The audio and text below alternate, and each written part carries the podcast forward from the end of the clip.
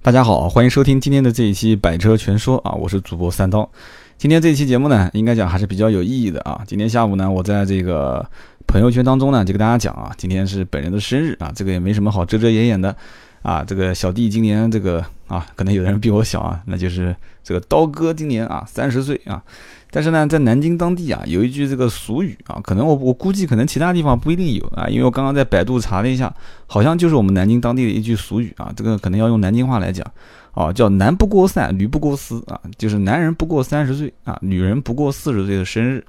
然后原来我一直不懂，因为别人这么讲，我也跟到这么讲啊，我说三十岁生日就不要过了啊，就大家晚上在家里面吃吃面条，聊聊天就算了。然后呢，后来我查了一下子，好像他说的是有那么一点意思啊。这个男人三十什么意思呢？就是说，这个人家讲啊，过五十岁以后就不叫过生日了啊，过五十岁以后叫做做寿啊，五十岁之前呢叫做这个过生日。但是呢，这个三十岁以后逢大的这个生日一般是满十岁嘛，三十四十这个时候呢，你既说他小，他也不小啊，因为小孩他叫做生日过生日啊，你说他大嘛，他也满足不了做寿的这个级别啊，所以而且这个时候呢，上面有长辈，下面可能有儿女，所以呢就是。这个生日呢，就是怎么怎么讲呢？就是过起来有点，就是大不大小不小的这种感觉。所以这个生日就是一般正常用南京话当地讲，就是自己给自己过就行了啊，就不要太大张旗鼓的去过这个生日了。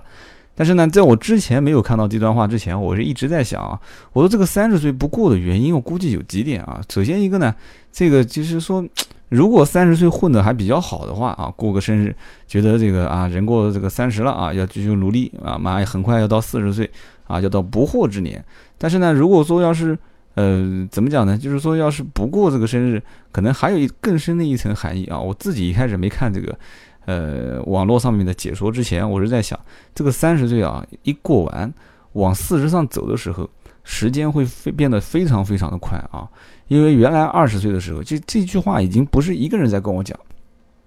原来二十岁到三十岁这个过程，回头看看这十年啊，会发现说这个。整个的一个成长的历程啊，都是会感觉不是想说就像有人话讲，就是啊，我好像感觉昨天那个事情，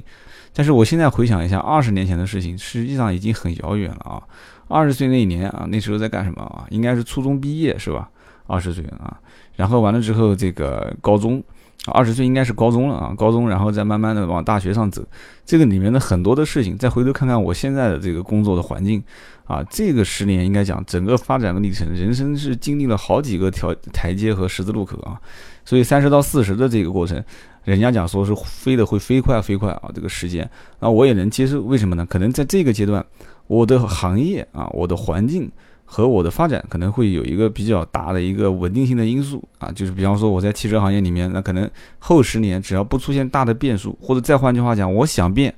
可能都很难的啊。你既然让我立马转行到房地产，可能我就是什么都不懂，我也不可能愿意去转。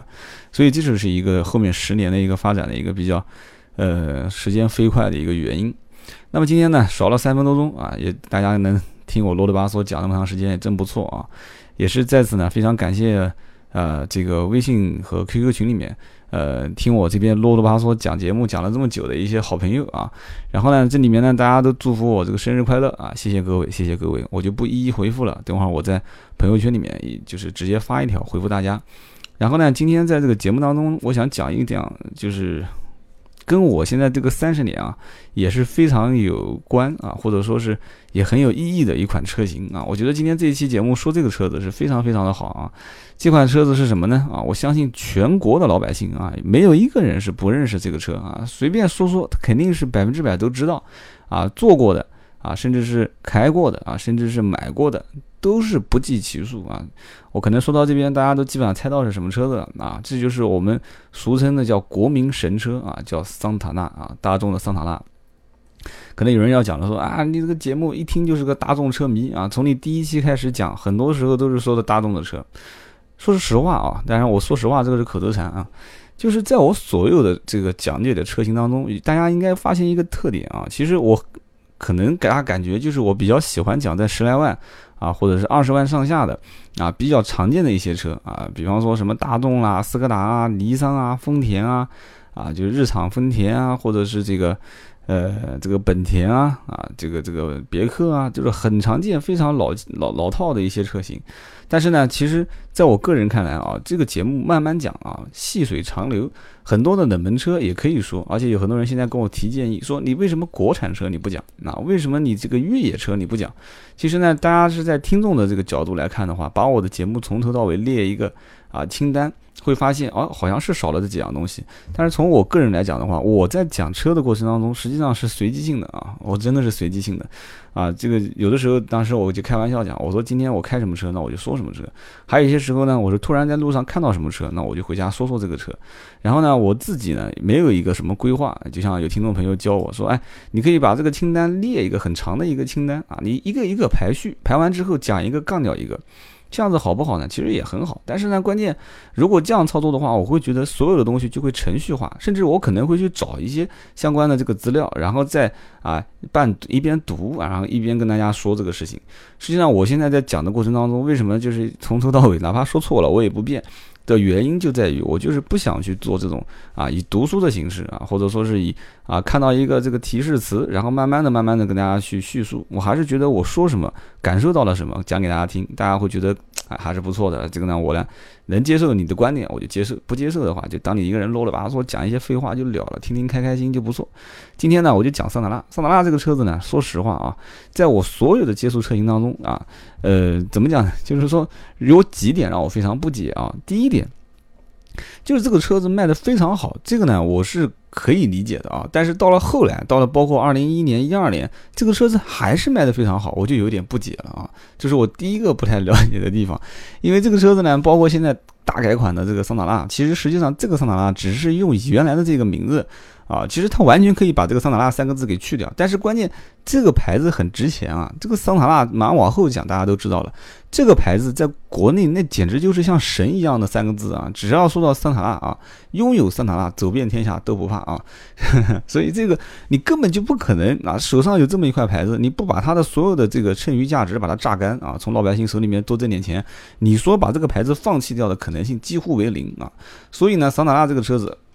就必须要继续保有它的这个啊生产的激情啊，必须要让它在这个啊最后的夕阳下啊产生一丝余热。但是话又讲回来，这个车子难道真的是夕阳了吗？啊，很多人当时断言这个车子还有几年生命期啊，还有几年生产就要停产了。但是。一共在国内卖了多长时间呢？它卖了二十九年啊，什么个概念啊？从八三年开始产桑塔纳，到现在二十九年啊，什么概念？而且现在换代的这个产的这个桑塔纳，实际上真的是跟原来的没有半毛钱关系啊，它实际上就是捷达的一个平台，捷达的平台啊，包括这个 Polo 应该是啊，我记得没错的话，PQ 两五啊，PQ 二五的平台，而且这个车子创造了无数的奇迹啊，很多的数字现在说出来。可能这个就是普通的消费者听不出是什么感觉，等我大概讲一下子，对比一下就知道了啊。当然，我这里面也摘了一些网上的资料啊。这一期节目哈 比较有意义，所以我想把这个稍微说的呢数据详实一些啊，让它有血有肉一点啊。这个车子呢，实际上在国外其实卖的并不好啊，不仅仅是桑塔纳卖的不好，包括早年捷达第一代和第二代，其实在国外卖的也都不好。呃，怎么讲呢？就是包括德国人，德国人实际上是对这种工艺机械的这些先进性，他要求非常高啊。曾经不讲有个笑话嘛，说美国人、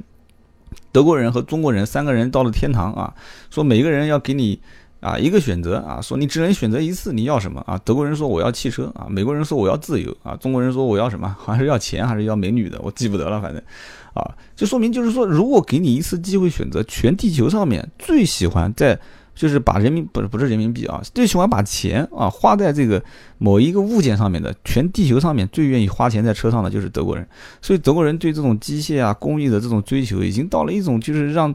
就是全地球上其他国家的人无法理解的地步，也因此德国车的品质能做到那么好啊，甚至被神化，也是有一定的关联啊，不是关联啊，就是有一定的这个这个怎么讲呢？就是说这个结果和因素的导向来讲，那么到了中国之后呢，其实这个桑塔纳它的整个的这个体制，包括它的做工啊各方面。并没有说，因为到了国内，就像现在这样子啊，很多车子虽然是日本产的，虽然是德国产的啊，虽然说是捷克产的啊，就不举例子啊，就不举例子了，大家自己去想。但是到了国内之后啊，啊减配啊啊，或者说是这个国外跟国内这个不贡献生产啊啊，就出现很多的这个问题。但是当时你要知道，在八几年、九几年的时候啊，人家用的是 CKD 啊，国外的国外的零部件拆散，国内直接组装啊，装出来的车子一台比一台质量杠杠的好。就算我再退一万步讲，就算国内。啊，就是有人为的因素操作的各方面可能装的不太好，但是起码有一样东西，人家是国外进口回来，绝对牛逼的啊，就是车辆底盘。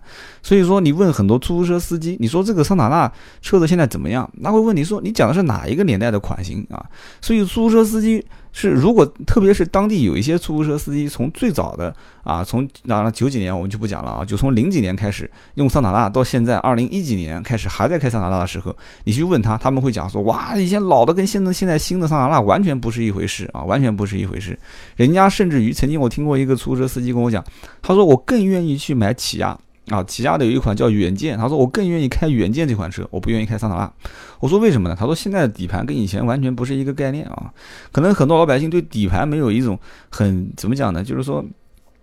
没有一种很很很切身实际的感受啊？为什么呢？因为。绝大多数的车辆在老百姓手里面开个五六万，甚至开个十来万就卖掉了啊，就二手车置换掉了。而且平时保养各方面都比较勤快。但是人家出租车司机不是这么开的，人家一天就是两三百公里啊，一个月就是万把公里啊。所以这样子来开的话，一辆车除了其实他，你看出租车司机对任何东西都不在意啊，什么灯光啦、空调啊这些东西都无所谓啊，就只要你底盘好、发动机好、变速箱别出问题，哪怕你给我开三十万公里啊，所有东西都坏了，就是这三样东西还是好的啊。当然转向、刹车这些得好，就是这几样东西是好的，那我肯定是不会。对这个车子评价很低，绝对是口碑口口声赞啊！但是很遗憾的事情，大多数车子都是要啊发动机大修啊，要抬变速箱都会出现这个问题。所以呢，我们回过头来还是讲桑塔纳，这个车子从八三年开始生产啊，这个怎么讲呢？其实，在其实就讲讲大众啊，如果再往前讲一点，就是讲到以前大众集团和国内啊，就是中国人合资生产汽车的时候，再早一点点，其实并不是大众汽车，在中国第一个想合作的应该是通用啊，通用集团啊，不是通用集团想合作啊，是中国人想跟美国人合作生产汽车啊，结果妈美国人觉得说。中国这么穷的一个地方啊，这个地方的人能买得起车吗？啊，肯定啊，这是新疆人啊，那你肯定买不起啊，啊，买不起那就不跟你合作。好，结果十年之后，啊，德国人过来合资，但是德国人当年投资，说实话也是谈了很多条件的啊。这个里面有一段时间，我啊，不是有段时间，就前两天我分享了一个这个，所以说有的时候只有分享才能擦出火花啊。我分享了一篇就是。啊，就是非常厉害的一些人推荐的，就是必须可以买的，或者说是啊非常适合大家使用的一些啊家用电器啊，就是当时一篇帖子，可以看一看我的朋友圈啊。这个帖子呢，当时很多人就讲了，说这个呢很很多的这种类似的文章，在一个软件里面，一个 A P P 的软件叫啊知乎啊，知道的知啊呼呃呼呼大睡的呼去掉口字旁啊，知乎啊。在这个软件里面可以看，所以这两天我就非常迷恋这个软件，真的这个软件非常不错啊，它有点类似于百度的知道，但是呢，它跟百度知道的区别在于这个里面的人每一个行业都很专业啊，不管是当然我最喜欢看的是汽车的啊，不管是说什么他都很专业，所以呢，所以。从这里面，我当时也看到了很多关于说啊，通用集团啊，说大众集团跟国内合资啊，生产车辆啊，包括里面的一些细节的东西。所以加在今天这一期桑塔纳的这个啊介绍当中，我们今天就干脆说时间长一点，没关系啊，我们都聊一聊，哪怕说错了都没事，大家就当着听笑话啊。所以呢，大众当时跟国内合作的，其实第一批车啊，我们就不讲说啊后面的什么奥迪啊这些车子，我们就讲说这个八三年的上海大众。这个前身就是上海第一汽车制造厂啊，他们在制造这个桑塔纳的时候，实际上它绝大多数，哦可以几乎讲不讲百分之百啊，都是从德国原装进口的。所以这一批桑塔纳的这个质量是完全没有任何啊，不能讲说是一点毛病都挑不出来，就是最起码从往后来看的话，每一代桑塔纳跟这一代来比，它从国外原装进口到组装就是 CKD 嘛，就是完整的车拆开重新组装，它还是非常非常是能代表德系的一个啊德意志的血统。然后再慢慢的往回走，再看如今啊，这个我跳跃比较大啊，大家跟上思路啊。再看到如今啊，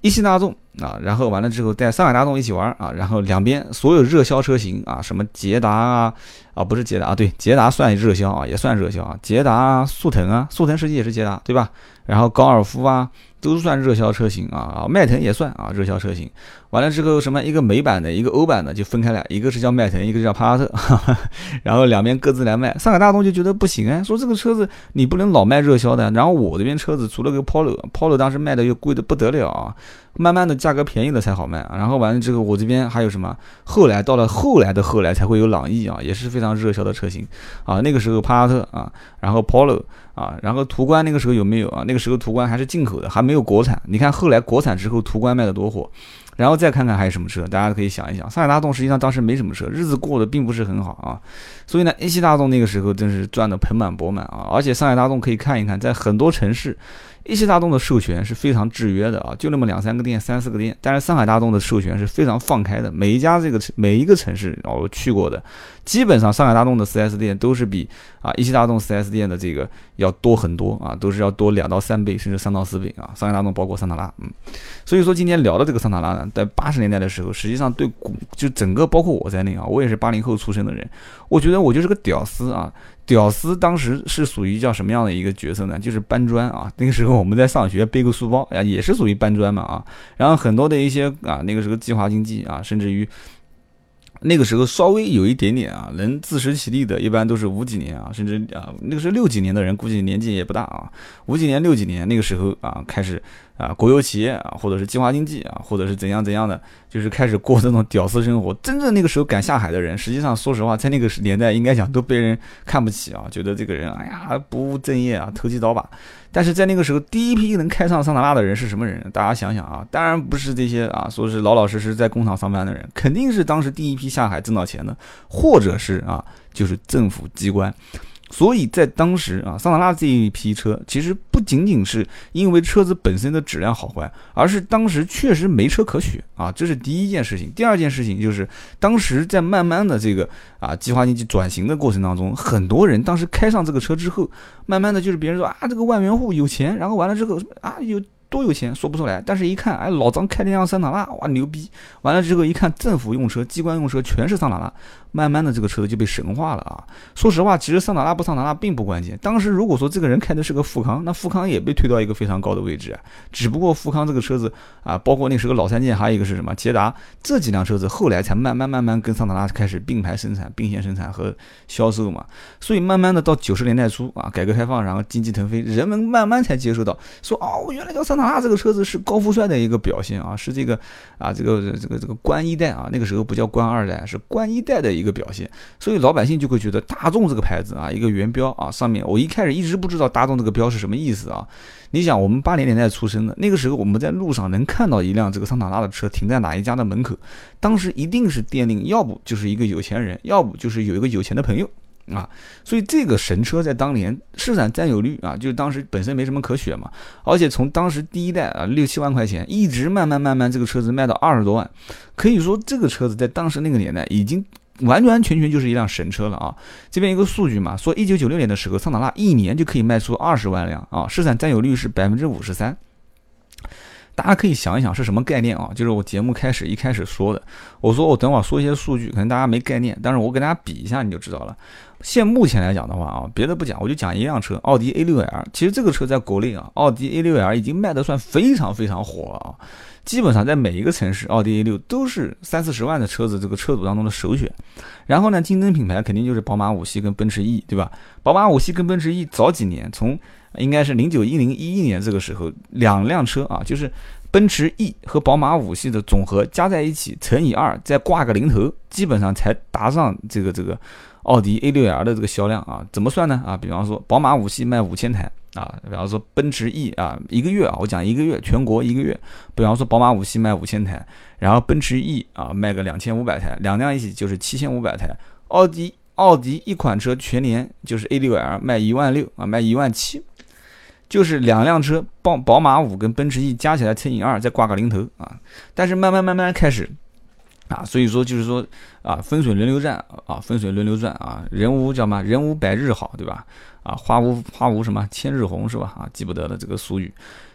分水轮流转啊，宝马慢慢的开始也是学了，说啊，我这个奔驰、奥迪加长了嘛，怪现在车那么好卖啊，不行不行啊！以前宝马也讲说，我们从此不做加长，很鄙视奥迪的这种做法。哎，人家也加长了嘛，一加长就好卖了，对吧？然后说啊，这我们不做涡轮增压，我们不做涡轮增压啊，结果啊，奔驰也做涡轮增压了啊，宝马它也做涡轮增压了，结果一做涡轮增压也好卖啊，这好卖。然后完了之后说我们不降价，我们不降价啊，结果不降价卖不出去。好，一国产降价了，结果呼啦呼啦的往外卖，这就是中国行情，没办法啊，你不适合中国，你根本就卖不出去啊，必须要了解中国人民是怎么想的啊，全地球上面这个国家的人民跟 很多地球上其他国家人民是不一样的啊，所以加长版现在到目前为止啊，只有在国内啊，中国生产啊是带 L 的啊，是加长版。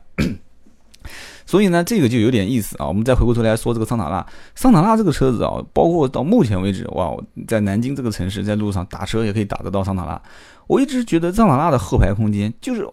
你你出租车也不可能加长是吧？出租车也是普通版的量产的桑塔纳，我觉得后排空间太大了，不是一般的大啊！曾经节目当中，其他好多朋友跟我讲说啊，那你说说看车震，好，哪一天我们就聊车震。其实你要说到车震，桑塔纳也是最适合的车震的一款车型之一，因为它后排太大了，而且后排不但大，座椅很平整啊。啊，这个你都懂的嘛啊，又大，后面座椅又平整，可以适合做什么事情？大家想想看就知道了啊。所以呢，今天我们讲是桑塔纳，我们继续往下讲啊。其实按往日，其实这个节目到现在这个点，我们基本上就可以结束了啊。我们今天呢，就是我不讲有纪念意义的一个特殊节目啊，我们继续往下说，多少一少，大家也别嫌我啰嗦啊。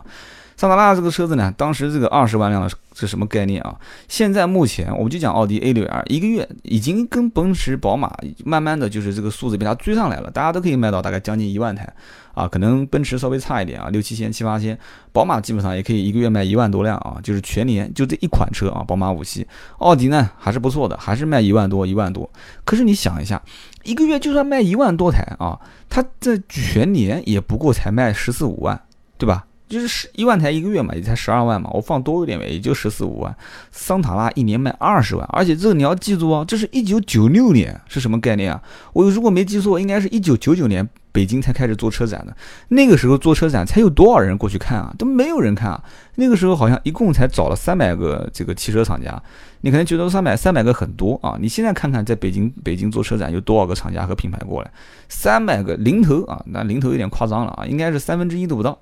所以说当时这个。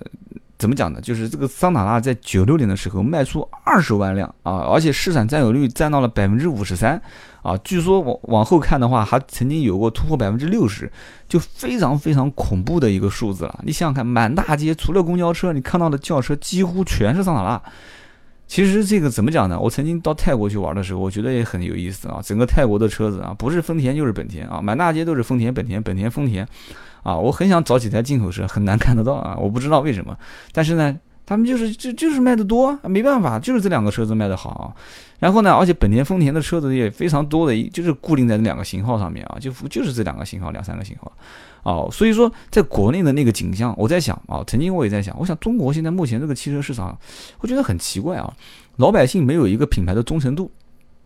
就是说，每一个人在换车的过程当中啊，总是觉得第一辆车我买了这个牌子啊，第二辆车我再换，哎，我觉得前辆车也蛮好的，但是我想换换口味啊。他说我要换换口味，我原来开轿车的，我想换辆越野车；我原来开德系的，啊，这个日本车我不喜欢，我想换换美系车开开啊。所以说他就。什么车子都有人买啊，国产车也是五花八门的车都有人买啊。即使知道这个车子做的啊，又模仿这个又模仿那个，没关系，便宜对吧？配置高我也买啊，空间大的我也买啊。然后这个这个反正就是啊，老百姓买的多的，别人买的多的，我也不知道好不好，反正大家都买我也买啊，什么样的情况都有啊。所以呢，我们继续还是聊这个桑塔纳。其实桑塔纳到了后来。因为当时可能也是选择一地少啊，也是因为各方面的原因，这个车子基本上满大街都在跑，而且一直跑到二零一二年，这个销量一直都没减少过啊，非常奇迹的一款车，也就造成了。也就造成什么呢？就是桑塔纳这个车子，几乎所有的啊修理厂不是几乎啊，应该讲就是哪个修理厂不能修桑塔纳，这个修理厂基本上就不要开了啊。所以不管是从售前还是售后，桑塔纳这个车子就意味着什么？就是你买完真的是叫做走遍天下都不怕啊。走到国外我就不敢讲了啊，至少在全世界啊，不不不不全世界，全中国任何一个角落啊，只要车子坏了拉到修理厂，人家肯定能帮你修，而且不但能帮你修啊，桑塔纳的配件是几乎是啊，就是闭。到眼睛买啊，根本就不用考虑任何问题，哪边都有。不但是买到能买到原厂配件啊，你买到第三方的，就是副厂件，到处都是。我跟你讲，到处都是，遍地都是，而且价格都是青菜萝卜的价格，便宜的你不敢相信啊。我曾经有一期讲到了我的这个小奥拓，奥拓的前保杠啊，奥拓车的前保杠，当时我记得我是花了三十五块钱买的啊，三十五块钱，你想想看，现在能干些什么事情啊？你要档次高一点，买包烟都买不了。但是你知道桑塔纳的前保杠，当时我记得我印象很深啊，桑塔纳的前保杠甚至于二十五、三十都能买得到啊，跟奥拓的前保杠价格几乎是一样的。那有人说了，哎，这个不对呀，这个奥拓那么小，对吧？车又那么便宜，你桑塔纳那个车子多大？那个又很大，而且那个保杠也相对会长。没关系嘛，中国人很聪明的，对吧？这个塑料的材质是有区别的，对吧？然后还有翻新件嘛，对吧？你不要新的，我给你搞个翻新件，对吧？你不要原厂的，拿个副厂件，很多种方法，只要便宜。开桑塔纳的车子，实际上老百姓不就图图个便宜省心嘛？啊，所以说桑塔纳这个保养之便宜，零部件更换的这个这个这个这个这个怎么讲呢？可以买到的渠道之多，几乎是难以想象的，任何地方都可以买得到。所以在老百姓心里面。到了二零一一年、一二年快要停产的时候，老百姓疯狂的去采购这个车，而且这个车子怎么讲呢？就是说，在老百姓心中就是性价比，其他没什么好讲，就三个字：性价比啊！而且这个车子还有一个隐蔽性，其实这个呢，在很多的文章里面，包括你搜也搜不到啊。这是我个人总结出来的啊。首先一个，其实桑塔纳到了后来，我了解过这个车，当时因为我从就是两千零几年，我记不得了，我入行做汽车开始，我无数的客户会问我说：“哎。”这个小豆，我帮你，我帮我问一下，桑塔纳现在多少钱？当时实际上那个时候，桑塔纳已经不完完全全叫桑塔纳了啊。那个时候还有包括叫志俊啊，包括后来的这个三千、两千，后来叫志俊。其实那个时候他问我桑塔纳，我当时第一反应就我我就是那个时候已经有很多新款桑塔纳了，我第一反应还是。最老版本的桑塔纳，然后我问他，我说你到底是买志俊还是买就是老普桑？他说我就是买那个最老的那种版本啊。我说那你为什么不买二手车呢？哎呀，我不买二手车，这个车子本身也不贵，我就买个新车，就买那种就是最普通的，就是什么配置都没有的啊。很多地方叫什么叫出租车版啊，就是出租版。这个出租版的这个桑塔纳什么配置都没有，就是一个桑塔纳，而且。当时我记得还帮人去提过这个车啊，当时我也觉得是我应该印象很深，叫七万多块钱，我具七万几我记不得，七万多块钱把车提走啊！我当时坐到车上的时候，我自己也在感慨，这个车子真的是空间太大了啊！空间大，后排空间大，当然了，内饰很粗糙，配置很低啊，这各方面你包括说发动机的这个这个技术很旧，人家都不关心啊，就关心这个车子空间大啊，皮实耐操，好维修，性价比高。好，OK，这个我们先放一边。你要知道，桑塔纳其实还有一件事情是很多人没想到的。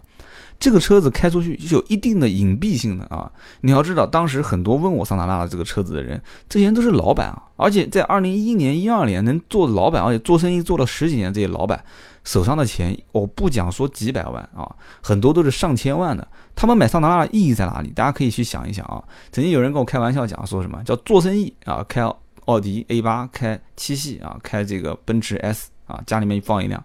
去要钱啊！如果你去要钱。去开桑塔纳，没钱嘛，生意做得不好啊，啊，开辆桑塔纳，所以说这个东西其实不仅仅是已经突破了钱的这个概念啊，就是说我买多少钱的车做什么用，已经是把这个东西当成了是一个标志和身份啊，这就是桑塔纳的一个，就是可能很多人就觉得说啊，我就是为什么很多人买我不理解啊，我今天就。提提看我的一些小小的观点啊，然后另外一个呢，就是皮实耐用啊，这个都不用讲了。桑塔纳，你不管是你给他喝九十七啊，当然太奢侈了啊，还是喝九十三啊，你甚至给他喝九十号汽油，人家就是不坏，随便开啊。你可以在网上搜到无数的案例啊。这个车子很多都是公用车，你想想看，给这个司机很多开出去，司机开九十三号油的发票，但是喊这个加油站给他加九十号油，这种现象太多了。我跟你讲，很多奥迪车主都是这样子，对吧？公司用的车。然后开出去加九十三号汽油，然后喊他们开九十七号汽油的发票回来报，中间挣差价啊，这个就随便说说啊，随便聊聊啊，报了一些小料啊。然后呢，这个车子我们再回头来看啊，就是桑塔纳后来慢慢的觉得说，在国内啊，这也是通过桑塔纳的成功啊，然后完了之后，德国大众觉得说，哎，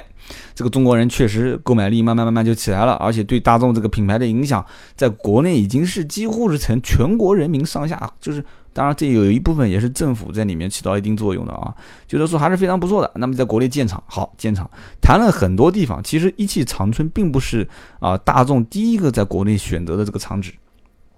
当然，这个我具体就不细讲了，可能涉及到一些政治的东西在里面啊，我就不聊了。反正最后在一汽选择这个建厂啊，做这个一汽大众，包括后来上海这个合作上海大众。那么这个。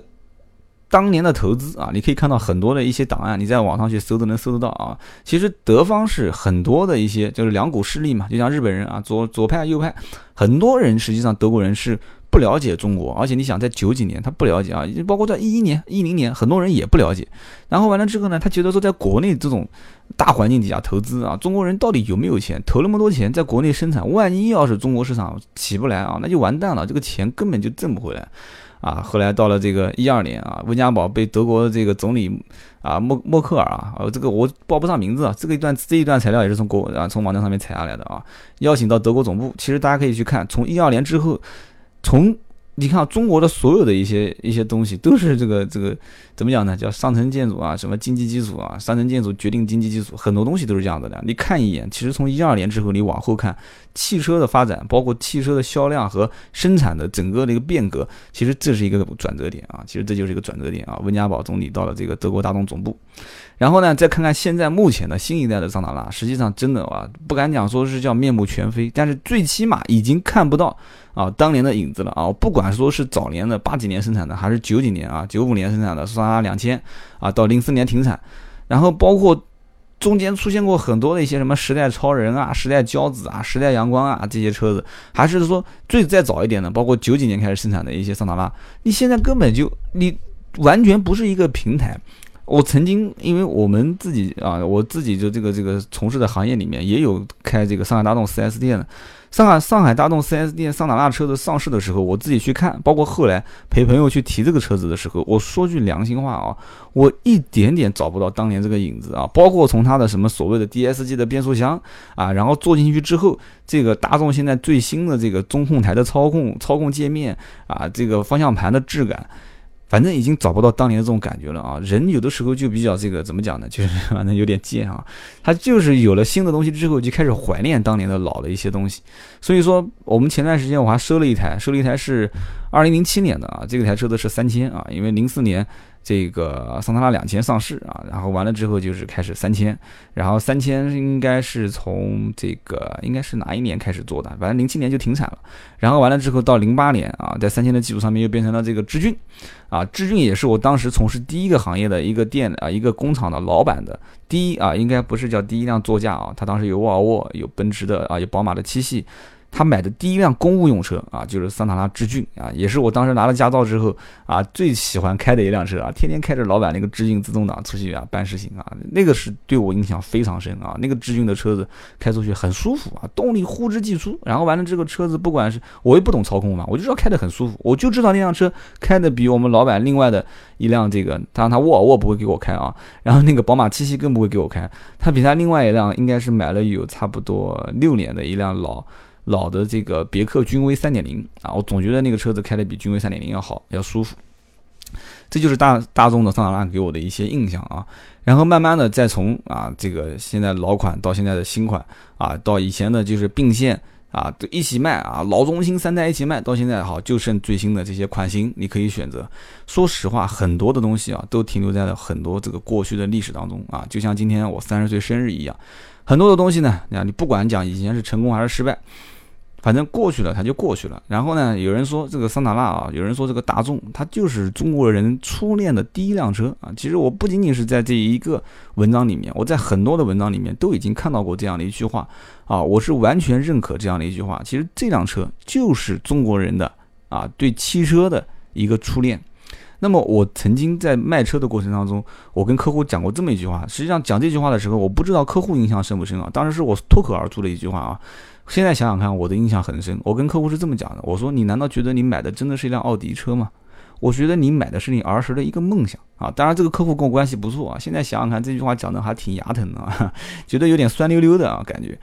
那回来后来我自己有的时候回头想想看，其实这句话讲的没有错啊。很多人买车买的是一辆车吗？你再想想看，是一辆交通工具吗？啊，如果是辆交通工具的话，很多东西你根本就不用多考虑啊。你只要觉得它能跑，能跑。不要修啊，或者说就是少修，质量好可靠，这种车子太多太多了。但是你想想看，你在买车的过程当中，你想到很多很多种不同的因素在里面干扰啊，你会说，哎呀，这个大灯不好看，我想要这个大灯要好看一点啊。有人说了说，哎呀，这个车屁股我觉得不好看，有点太翘了啊。有人说，哎呀，这个车子如果说这个座椅不是真皮的，我不会买啊。又有人说了，这个车子导航啊，或者说仪表台的颜色我不喜欢。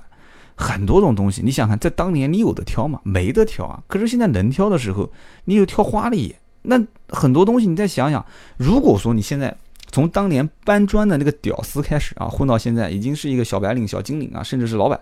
你想想看，你买车，如果真的是这是你的第一辆车，你想这辆车子真正是为了买它而，就是买它去用而去买它嘛？其实很多东西啊，在自己的内心深处。所以我为什么我第一期讲说屌丝买车，包括老板买车怎么买？不要想那么多，我也不是外观控。很多人听了我节目说：“哎呀，你就是个外观控。”我不是外观控啊。实际上，你仔细想想看，我只是啊有点装逼啊，开始在那边有点喜欢推敲这个心理学。其实真的，你想想看，就是你实现儿时的一个梦想啊。包括我买的车也是，我在想这个当时。我我我，如果说我想要开车，当时我买什么车呢？我想要便宜一点，其实便宜点车子很多啊。我记得当时市面上除了奥拓，也有很多车都很便宜啊，啊，包括年限长一点的。那为什么我会选奥拓呢？其实奥拓这个车子也是承载了我很多记忆啊。当年你要知道，南京的出租车也就是奥拓啊，所以。很多东西你说不出来，但是你把它买回来，使用了它以后，或者说你把它再卖出去，成为你一个记忆以后，你会发现，哦，原来当时的这个选择，很多的因素看似偶然，实际上是必然的啊。这个里面就讲到了我刚刚说的这一点，就是带。代表的其实就是一个当年的这个时代啊，就代表了你的一个情节啊，这个是你永远解不开的一个情节。所以今天这一期呢，讲的时间长了一些，当然了，也是我这个三十岁的生日啊，一直聊到了这个二十三点十五分，再过一会儿就不能说今天是我生日了啊。那么今天呢，我也很开心。当然了，虽然我老婆讲说，哎，你今天怎么情绪不高涨啊？其实我今天真的内心是很开心，但是呢，我今天确实表现出来是。相对这个表情不是很开心，那为什么呢？今天下午呢，也是好朋友过来跟我聊了个天啊。当然，我这个好朋友啊，也是不管是工作上还是各方面生活上都很支持我。然后呢，聊天的过程当中，他比我大很多啊。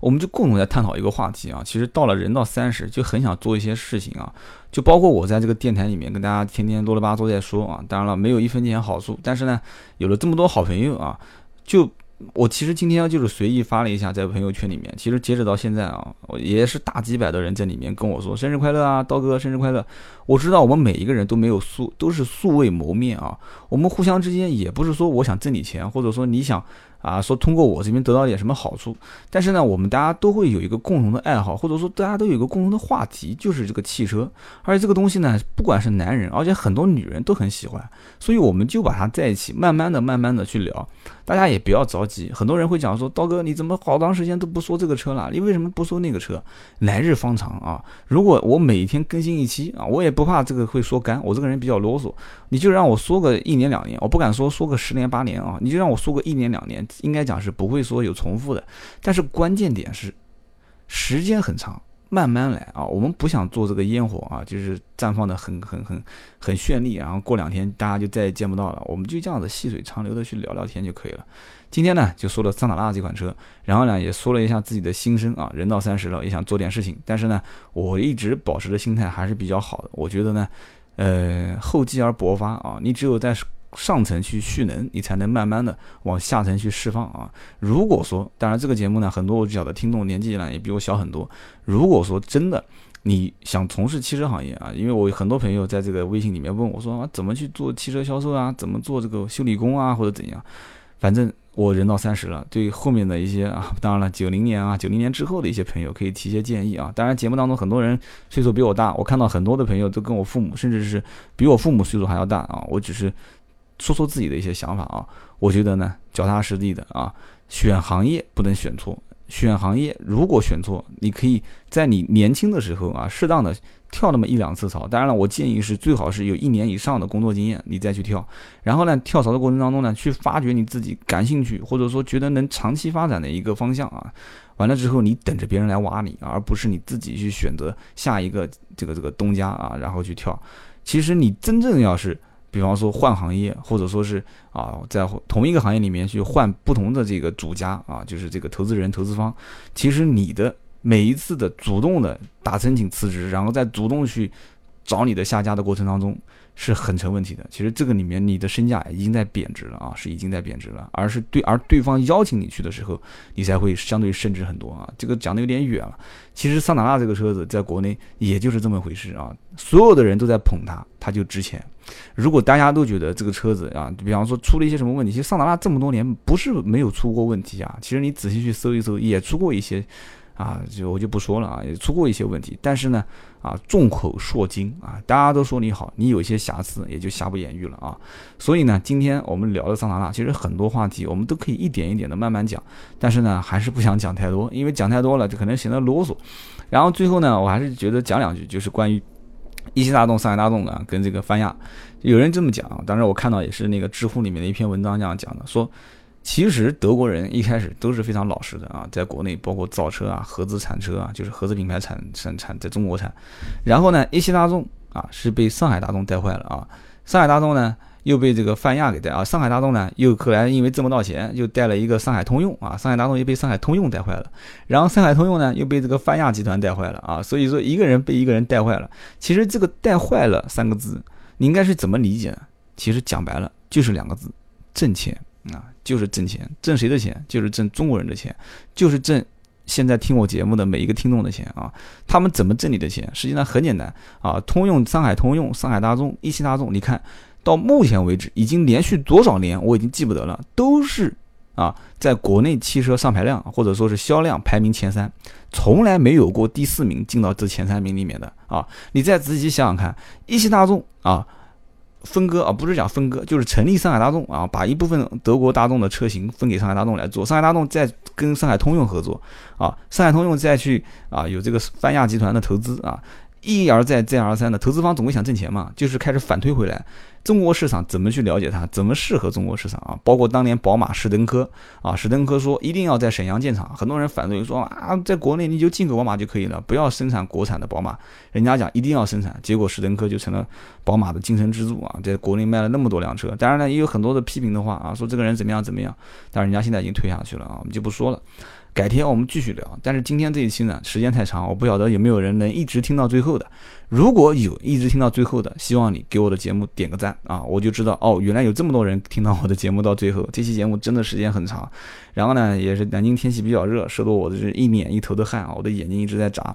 但是呢。口腔里面也是破了，有点溃疡。无论怎样，这期节目我说的很开心啊，哪怕我说错了没关系啊，我开心啊。你们听得开不开心？当然了，我不知道，但是我说的很开心。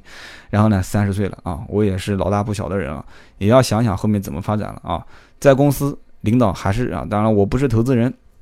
虽然上面的领导已经不多了啊，就是我现在也是个管理层，但是呢，领导对我的工作呢也提出了很多的这个建议啊，就是做的不好的地方。完了之后呢，每一天啊，在所有的这个我的团队里面的人员当中啊，我们也手底下几十号人，呃，兄弟姐妹也会有一些磕磕碰碰。当然，我们整体团队还是积极向上的，而且在南京这个汽车圈子里面也也有一点点小小的名号啊。这个一提到这个圈子还是不错的。但是呢，我知道在未来的这个时间里面，我们也会越做越好。而且我个人来讲的话，也想啊，在汽车圈里面，我不想打造自己的品牌啊，最起码也是让自己啊根基更加扎实一些啊，也能为我们这个小家庭啊，我们不讲那么宏伟，说为了啊总总经理为了投资人去挣多少钱，为了我们这个小家庭的日子过得越来越好。最起码啊，我就目前来看啊，靠这张嘴吃饭应该是不成问题了啊。怎么让这个小家庭过得越来越好，这是我三十到四十应该要考虑的一个问题点。当然了，如果朋友们听到我的节目了，说，哎，你这个小伙子啊，我从听你节目当中我就听出来了，你这个人有什么优点，有什么缺点啊？我觉得要建议你将来啊怎么发展或怎样的，这没关系啊，随便跟我聊没关系，我就喜欢跟大家聊天啊，听听大家的建议啊。我的微信号节目当中之前没说啊，这个也是忘了啊。但是这个点讲应该是非常好的，真的想跟我交流的人就应该记我这个微信号了啊！我就啰嗦一下，我的微信号呢是 A B C D 的 D 五四五八五九啊，D 五四五八五九啊。那么这个微信加了之后呢，我白天呢有的时候会加，但是有的时候不在线，就晚上在线哦。你尽管留言，留言我肯定会回啊。我希望我们不但聊车啊，聊聊人生，聊聊理想，聊聊你从事的行业，然后你跟我说说过来人的一些想法。如果比我年轻的话呢，也可以跟我聊一聊嘛，听听我的想法。好的，今天这期就到这里啊，聊了我看看多长时间了啊。哇，我的天啊，一口气都没喘的聊了四十四分钟，我这个人也太啰嗦了，四十四分钟啊，一口气都没喘。今天是二零一四年的五月十四号啊，小弟今年三十岁，这个怎么讲呢？就是讲一句这个不太不太那个的话啊，江海所以为百川之王者啊，以其善下也啊，姿态低一点，别人就会多给你点东西。其实这个呢，就是每一个人应该做的事情。今天这一期呢就到这里，我们下一期接着聊。